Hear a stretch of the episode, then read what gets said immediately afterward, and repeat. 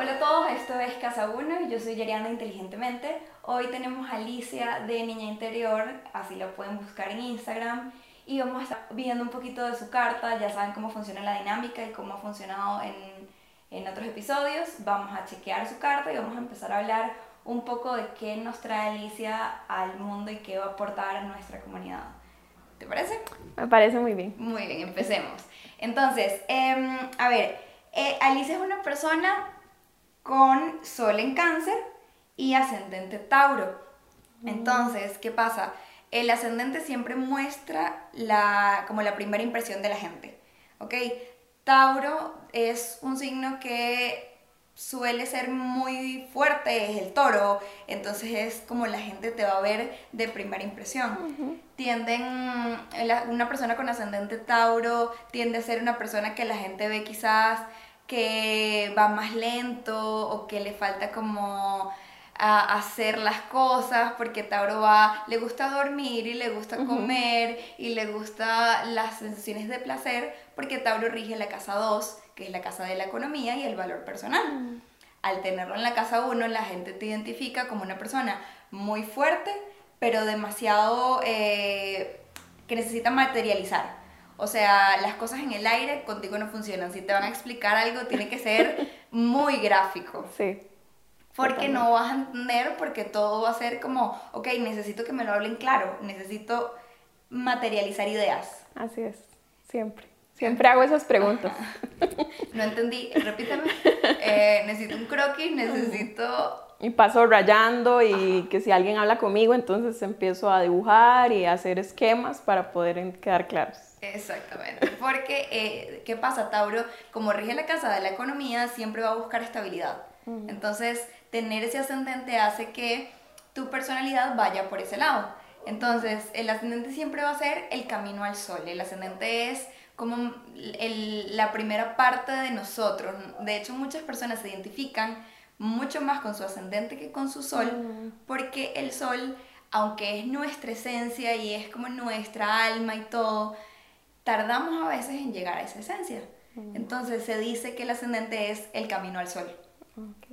Entonces es muy interesante porque cuando ya uno empieza a trabajar eso, ya vas llegando a ese sol en cáncer. A ver, tu luna, la luna representa los procesos emocionales. Yo en Inteligentemente siempre pongo los cambios lunares porque es mi parte favorita. O sea, la luna para mí es como demasiado esencial para, para uno como persona entender los cambios. Claro. O sea, la luna, digamos, se mueve cada dos días de, de signo y eso quiere decir que cada dos días nosotros podemos estar cambiando emocionalmente. Entonces, esa luna tú la tienes en la casa del valor personal y de la economía. Entonces, por eso quizás a veces sientes que tus emociones rigen tu economía. Sí. Entonces, estoy bien, siento que puedo ganar más. Estoy mal, estoy malísimo. O sea, no tengo plata, estoy... Sí, sí, así es. Lo siento. De hecho, siempre me he considerado como alguien que identifica esos esos cambios emocionales y recientemente lo he relacionado mucho a esto de la luna y sí, coincido que me pasa. A ver, y aparte, a ver, tú tienes la luna en Géminis. A mí esta es de mis lunas favoritas. ¿Por qué? Porque es una luna muy racional. Entonces emocionalmente te tienen que ganar con la razón. Y es como, a ver, mi mejor amiga es Géminis. Y ella todos los días me manda datos curiosos de cualquier cosa en el mundo. O sea, cosas irrelevantes y cosas que no son necesarias, de verdad. O sea, son cosas que X. Pero es como tener cultura general. Entonces, emocionalmente, tú necesitas encontrar esa cultura general en esa racionalidad, en, las, en los sentimientos, en las emociones, como buscarle significado, buscarle palabras. Géminis rige la comunicación. Es como tratar de encontrar las palabras a las emociones. Sí. Entonces, tus emociones siempre se van a transmutar eh, por medio de la comunicación o por medio de la escritura. Sí, y parte de, de dónde nació también Niña Interior y, y, todo lo esto de las emociones es precisamente eso. Quiero buscar la manera de cómo comunico esto que estoy sintiendo y, y creo que es una herramienta muy poderosa. Me encanta. O sea, esa es tu luna hablando. Entonces, esa luna... Eh, va muy relacionada, a ver, eh, hay unas líneas azules que yo sé que varios han visto cuando sacan su carta, hay unas líneas azules y rojas, verdes dentro de la, del círculo. Esas líneas van a mostrar como la dificultad o la facilidad que hay eh, como entre planetas. ¿Ok? si un planeta, por ejemplo, en este caso la luna, tiene una línea que va en dirección a otra, hay que ver qué colores tiene para ver cómo se van a afectar además tus emociones. A ver, tienes una línea que va directo hacia Marte que está en tu casa del hogar y la familia. Eso quiere decir que todo lo que pasó en la familia eh, te va a afectar emocionalmente, pero en una medida económica. Eso quiere decir, ahí estábamos comentando un poco del negocio familiar. Sí. Entonces, eh, básicamente tu, tu, luna, tus procesos emocionales van a estar siempre muy ligados, tu, e, tu economía, de todo lo que tiene que ver con la acción familiar. ¿Qué sucede? Que esta parte es súper positiva porque la línea está azul, es, tienes ahí eh, un, un, trígono y es positivo. Pero ¿qué sucede? es positivo a nivel económico porque ahí está la acción de Marte impulsando. Pero por otro lado, nunca es fácil tener a Marte en la casa de la familia porque se siente como una guerra constante o una, o una familia donde se siente demasiado imponente, demasiado pushing, demasiado em, como muy fuerte, con mucha energía masculina. Sí, bueno, actualmente sí es con mucha energía masculina, de hecho el dueño de la empresa familiar es mi hermano. Y este, en mi familia, pues mi mamá abandonó la casa cuando yo estaba pequeña, entonces quedó mi papá a cargo y yo soy la menor de cuatro hermanos. Wow, o sea, sí, demasiada energía masculina en esa casa. Sí. Este, a ver, es interesante porque, eh, a ver, una de las cosas que a mí me encanta también ver, además de la luna, es Mercurio. Mercurio nos marca la comunicación. Cómo nos comunicamos, cómo eh, somos a la hora de hablar. Y tú tienes a Mercurio en cáncer. Con una persona con Mercurio en cáncer, probablemente te gusta hablar de, sabes que hay un cambio entre mm, las personas que dicen yo creo o yo pienso, o yo siento. Tú eres yo siento. ¿Por qué? Porque cáncer es, primero es el signo que representa a la madre, a la luna, es un signo extremadamente emocional, es un signo eh, que, mm, que sueña pero con emociones, es un signo que se necesita sentirse protegido, cuidado y, y busca esa sensación de protección. Entonces tu forma de comunicarte va a ser muy mamá te pusiste el suéter, te llevaste la pastilla, te tomaste algo, te duele la cabeza, te hago un tecito. Es, tú quieres, tu forma de comunicar es protegiendo. Sí, y tiene sentido incluso en mis roles profesionales. Yo desde muy joven, eh, pues he sido eh, manager o he estado dirigiendo equipos de alguna u otra manera. Me encanta. Entonces ahí se refleja esa parte de, bueno, dar dirección, pero también proteger y guiar y sabes que en, bueno, en astrología vemos cuatro tipos de liderazgo, que son los cuatro signos cardinales, que son Aries, Libra, Capricornio y Cáncer. Son súper diferentes estos liderazgos. El liderazgo de Aries es... Eh, síganme, pero si no me siguen no me importa, yo lo hago. El liderazgo de Capricornio es, ok, vamos a formar equipos, pero quiero que me muestren sus títulos a ver quién está capacitado para trabajar conmigo. El liderazgo de Libra es, vamos a hacerlo todos juntos y vamos todos juntos en equipo y ahí nos equivocamos todos, pero vamos. Y el liderazgo de Cáncer es diferente, porque sí lidera, pero lidera mamá. Lidera con protección, lidera con cuidado, lidera con no te metas con mi equipo, no, o sea, yo los cuido. Sí. Es una sensación como de protección. Entonces, esa comunicación ayuda mucho también a que puedas tener sueños muy intuitivos, a tener pensamientos muy intuitivos. Eh, es una carta que tiene bastantes sensaciones de, como internas, como, como esto es así, esto no es así. Aparte que también tienes a Venus en cáncer, Venus es el tipo de mujer que queremos ser. Mm. Entonces a mí me encanta porque son mujeres súper eh, con ese sexto sentido muy desarrollado. Entonces es como, hazte caso, de verdad. No, no sigas pensando que no tienes razón porque la tienes. Qué bueno. y em, mi mamá es cáncer y de verdad, o sea, yo la escucho a ella y ella, aunque puede que no sepa de ciertas cosas, cuando ella te dice algo, es como, de verdad, escúchala porque es importante. A ver, tenemos eh, tu casa 10, es la casa de la profesión. La casa 10 marca la vista pública también y la tienes regida por Capricornio. Eso habla también mucho de, de una profesión muy cuadrada, muy este como dentro de los marcos que todos sociales bien vistos, pero una persona que estudia mucho o que quiere demasiado eh, o títulos académicos o, o, ser reconocida por su conocimiento.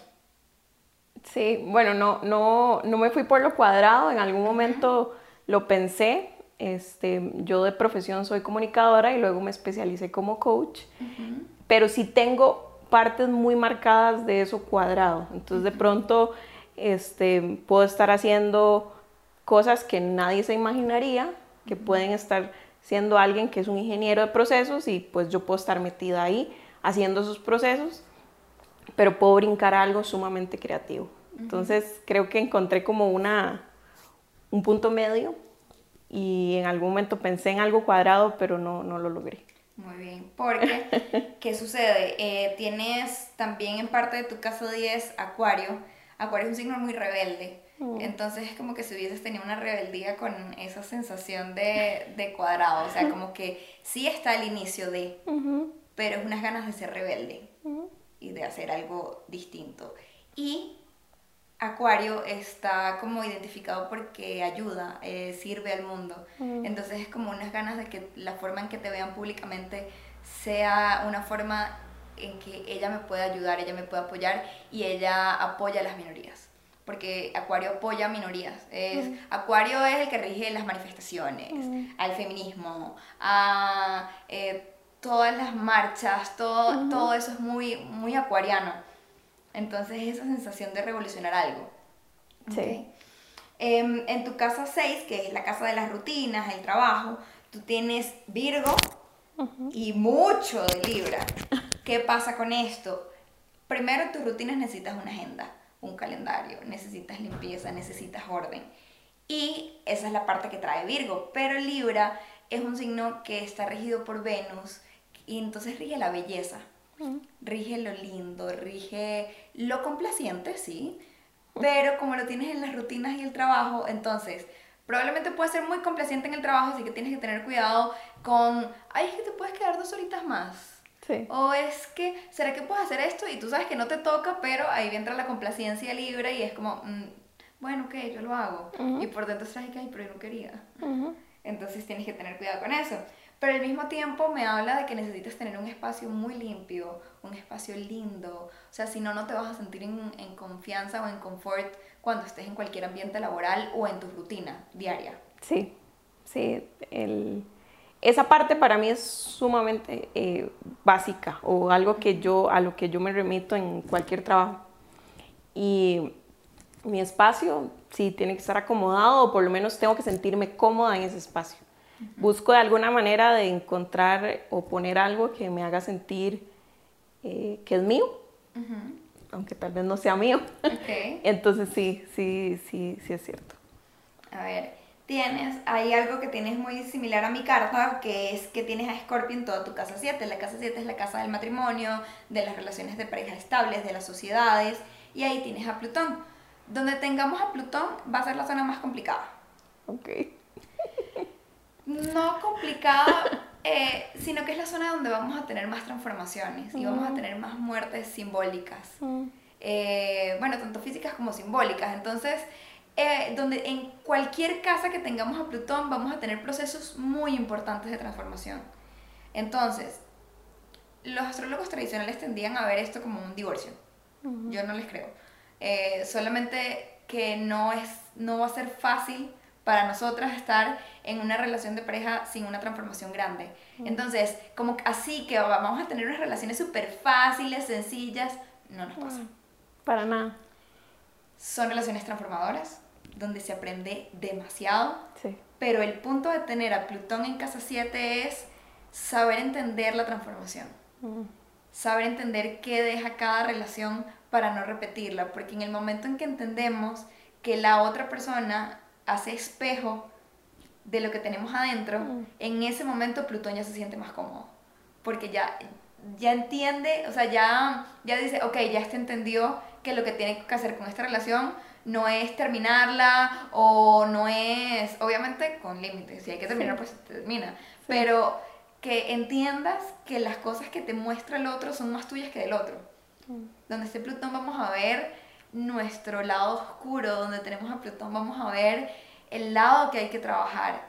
Entonces, las parejas que tengas te van a mostrar la importancia de ver el reflejo.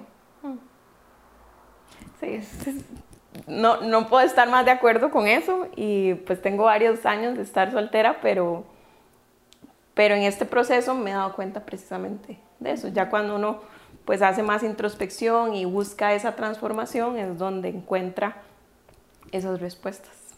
Y digamos, el camino fácil va a ser quedarte soltera. Así que cuando se te ponga al frente una oportunidad de transformación, se, se agarra y se ponen los pantalones y vamos a ver qué es lo que me va a traer. Porque ahí es donde va a estar tu crecimiento. Es, va a ser la zona difícil. Pero yo siempre he dicho que hay que agarrar el toro por los cuernos. Entonces, si hay que aprender, pues aprendamos. Y si va a durar mucho o poco, pues que dure lo que tenga que durar para que el aprendizaje que yo necesite en este momento de mi vida, pues llegue. ¿Okay? Entonces, es solamente cambiar el chip de, de, ver es que a mí siempre me da mal, o es que no funciona, o es que no, es solamente parte de la evolución. A ver, vamos a la parte más importante que es el sol. El sol es la esencia y ahí tienes a, eh, lo tienes en tu casa 4. La casa 4 hablábamos que era lo de la familia, que la casa 4 también habla de nuestra infancia y el sol es la esencia y es básicamente lo que te decía antes, el ascendente es el camino al sol, pero nuestro, digamos, lo que tenemos que hacer es encontrar nuestro sol. Y lo que te va a hacer brillar a ti en este mundo va a ser el reconocer esa esencia que viene de tu infancia. Y entonces aquí es donde empezamos a hablar de niña interior. O sea, básicamente estás ahorita trabajando tu sol. ¿Hace cuánto tiempo tienes con niña interior? Niña interior no tiene ni un año. Este, y, me encanta escuchar eso porque yo cuando descubrí que eso era lo que quería hacer, nació muy, muy orgánico, muy intuitivo, mucho de lo que, lo que hemos hablado y lo que me han dicho, porque fue un día después de una sesión de coaching y yo ya venía como que quiero algo, quiero algo, pero no había encontrado el enfoque, no había encontrado el nombre y salí de esa sesión de coaching deseando ir a buscar un peluche de mi infancia que yo tenía guardado. ¡Wow! Y lo saqué y lo puse en la mesita de noche de, de mi cuarto. Y al otro día empecé a escribir como frases y cosas y nació Niña Interior. Que me encanta. O sea, ¿te escuchaste? Sí, totalmente. Yo ya venía pues trabajando el tema personalmente y este, había ya leído, me había encantado y había, había seguido investigando, pero no imaginé que iba a terminar ahí. Por supuesto lo había visto como algo solo para mí, pero cuando nace esta, no sé, fue como mágico, realmente fue, fue como que todo se alineara y también he visto la respuesta de la, a la página, este, cada vez que, que, creo contenido, pues lo hago realmente con, esa, con una intención muy pura y creo que nace de ahí. Me fascina porque eh, yo siempre le digo a todo el mundo, donde está el sol es donde vas a brillar. Entonces, hay que buscar dónde está el sol. Por ejemplo, en mi caso, mi sol está en la casa 12, que es la casa del crecimiento personal, de lo de adentro, del fondo, de, de lo que nadie ve. Y toda la vida he estado demasiado enfocada en cosas de crecimiento personal. O sea, el hecho de que tú estés dándole el brillo que, que tienes a, esa casa 4 mm. me parece demasiado importante porque te, te, escuchaste. Muy pocas personas he visto cartas que, que me dicen, ay, es que no estoy haciendo nada de la carta, porque de verdad sería no escucharse del todo, mm. porque es una sensación muy fuerte. Sí hay personas que pues lo hacen, pero son sensaciones muy fuertes. Y cabe destacar que yo no conozco a Alicia. O sea, la, conocí hoy cuando entró a mi casa y, fue como, hola, ya a mí solamente me gustó muchísimo tu página. Yo a las personas, yo eso sí me lo repetí muchísimas veces, a las personas que yo voy a traer acá, son personas que, que tengan ese clic conmigo en la página, que, que yo siento que lo hacen así como por... O sea, que les llena cuando hablan de la página, porque eso es lo que yo siento con la mía. Entonces, me encanta el hecho de que puedas estar acá, porque cuando yo veía tu contenido, yo decía, ok, me encanta que lo, que lo haces muy, muy puro y no omites cosas tuyas personales. No, para nada. O sea, las hablas con mucha claridad y eso me encanta porque la gente también pasa por esas cosas. Y me fascina que alguien pueda llegar a ese punto de decir, o sea, yo voy a compartir mi historia y no me importa lo, lo doloroso que pudo haber sido para mí, para que otra persona que quizás pasó por lo mismo, así sea una persona, se sienta como apoyada. Sí, y ahí es donde pues también nace Niña Interior con el propósito de contar mi historia, una historia que pues tiene, tiene muchísimos contrastes, tiene dolor, pero también tiene mucha sanación y eso es de lo que más quiero hablar y de eso es lo que más quiero eh, ojalá transmitir y, enseñar, si es del caso, eh, a las personas pues, que me siguen. Hay un miedo predominante, sí, cuando, cuando uno se expone y expone su, su historia. Eh, cuando tocó, yo toqué el tema mamá y era, es un tema sumamente sensible para mí. Cuando lo expuse, mi primer miedo fue, me van a juzgar, estoy loca, ¿qué estoy haciendo? Pero bueno, respiré profundo y lo hice y y la respuesta fue mucho, mucho más allá de lo que yo en algún momento imaginé. Fue muy positiva y eso reforzó con más razón lo que hago. ¿Y personas de tu familia te siguen? Sí. ¿Qué opina tu familia de esto? Este, bueno, muchos o simplemente me siguen y, sobre todo primas me aplauden muchísimo, siempre me están diciendo que me admiran, que, que carga, este, mi sobrina mis hermanas también me siguen, entonces sí. Me encanta. O sea, ellos apoyan todo este, este emprendimiento porque es un emprendimiento. Sí, al final se ha convertido también en un, emprendimiento este, con el propósito de pues, tener eh, ese desarrollo también o, o, aplicar mucho de lo que he venido haciendo y es dedicarme a hacer sesiones de coaching, el que la persona se reencuentre con, con su niño interior. Es mi prioridad el participar de círculos de mujeres, el poder dar herramientas, entonces he estado trabajando en hojas de trabajo para que la gente pueda tener acceso a esos recuerdos de la infancia y poderlos transformar, que no sea limitante, que no sea doloroso ni que se reprima, sino todo lo contrario.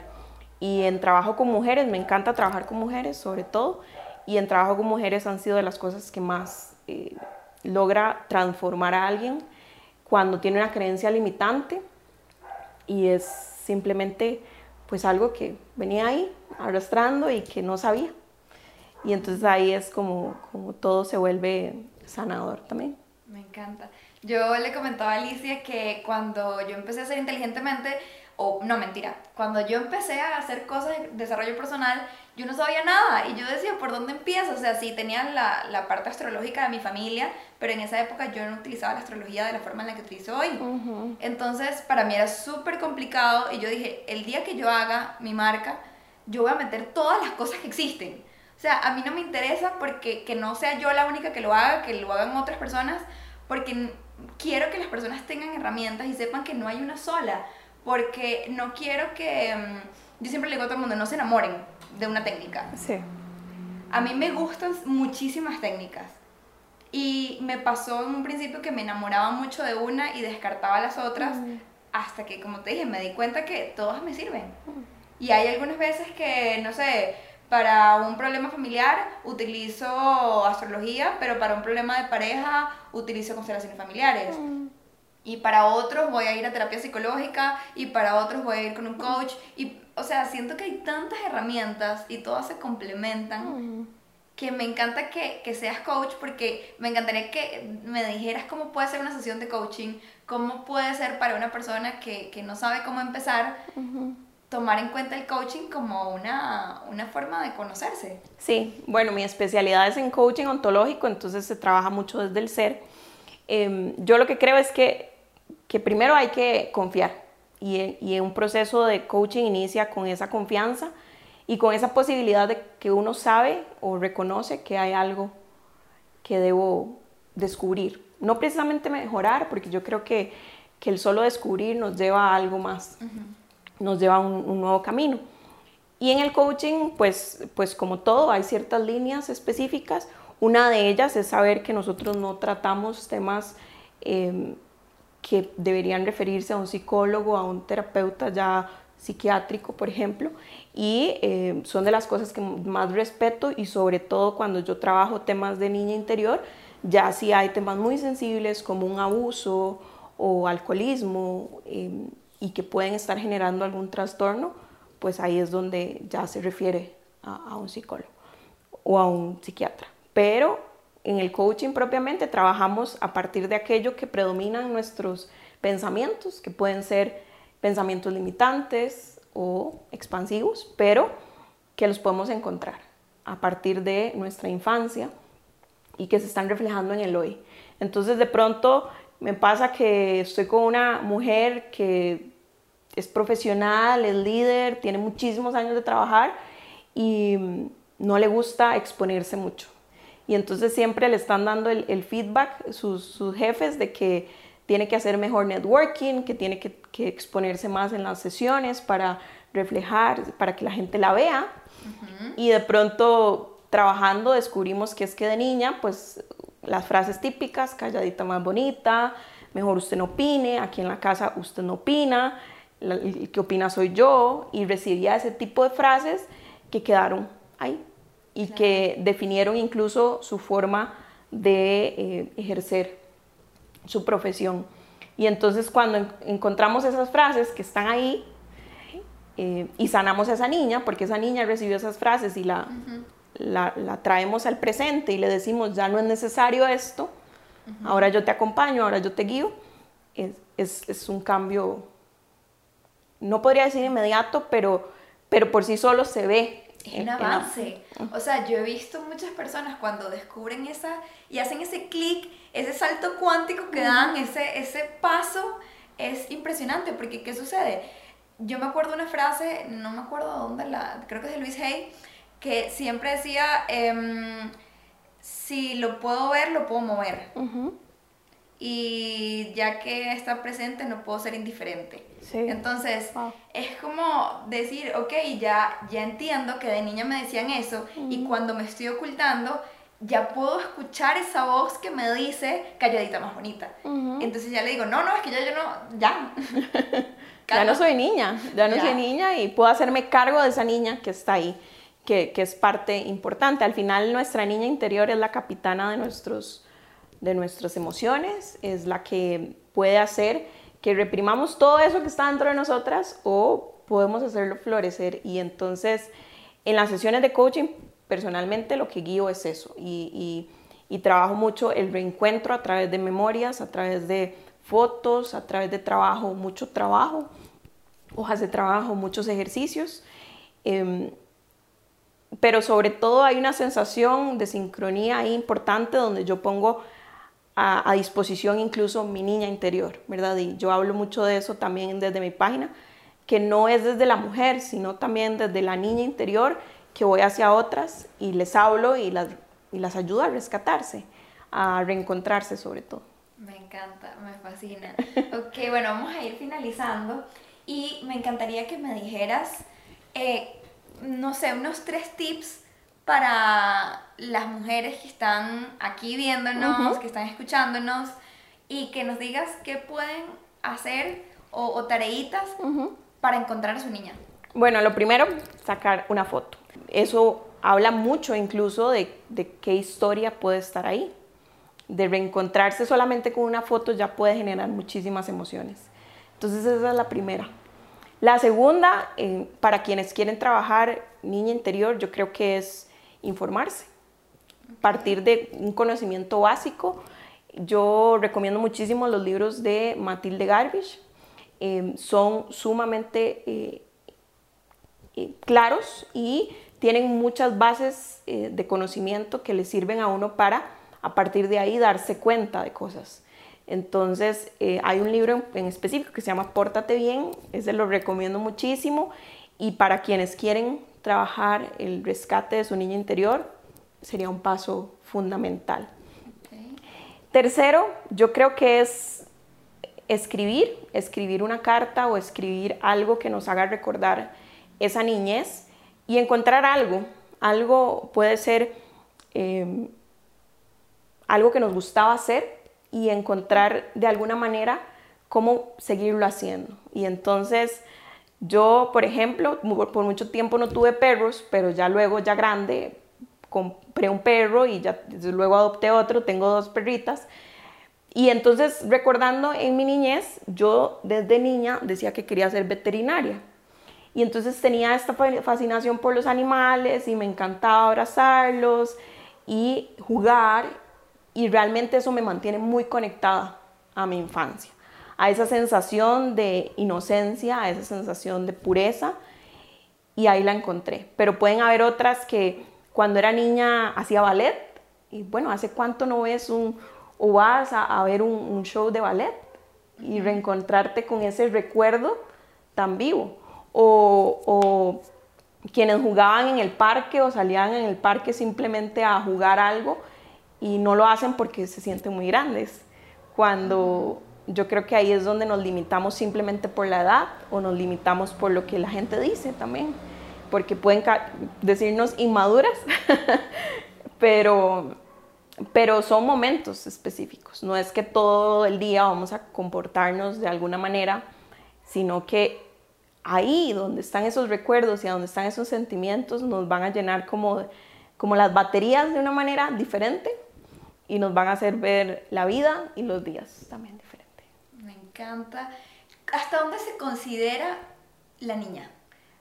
¿Hasta qué punto? No sé, 14 años ya es adolescente. Sí, 14 años ya es adolescente, sin embargo pueden haber eh, porciones donde dependiendo de la niñez, este, en etapas específicas pueden haber aún temas muy marcados, pero sí, em, pueden andar los 14 años.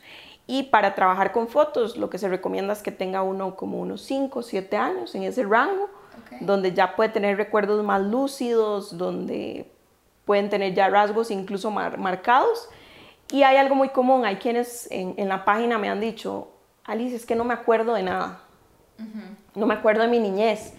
A mí me pasa muchísimo, yo hay ciertas cosas que no recuerdo y las he trabajado mucho a través de las sensaciones que sé que también es algo que, pues, que yo tengo desarrollado, pero, pero sé que otras personas también lo encuentran. Y entonces es simplemente encontrarse con esa foto y uno decir, ¿por qué estoy sintiendo esto? Claro. Porque siento que en esta foto esta niña eh, estaba triste o estaba siendo forzada a sonreír en esa foto o me acuerdo de ese día, era un cumpleaños o no, era eh, el día del padre. No se pueden haber muchas cosas que al solo ver la foto empiezo a recordar y empiezo a recordar sensaciones y también preguntando, por supuesto, si tenemos personas y familia a nuestro alrededor que nos puede contar un poco de cómo éramos, este, ya sirve.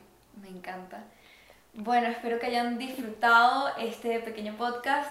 Me encanta que hayamos tenido la oportunidad de conocer todo esto porque siento que es esencial para conocernos, para esencial para poder crecer y eh, bueno, ya saben que pueden escuchar este podcast en Spotify, en YouTube, en Apple Podcast y en Google Podcast y pueden seguir a Alicia en Niña Interior, ¿cierto? Es... Sí, sale como Nina Interior CR, pero si igualmente ponen Niña Interior en Instagram, eh, me pueden encontrar. Más bien gracias, yo creo que es todo un placer estar acá, es, me encanta lo, lo que haces.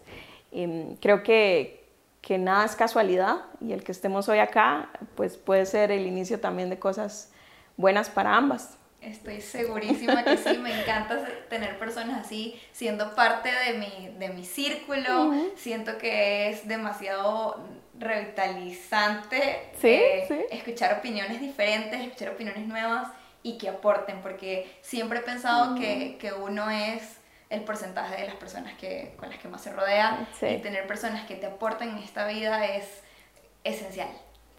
Así que bueno, muchísimas gracias por escucharnos. Aquí eh, vamos a estar siempre.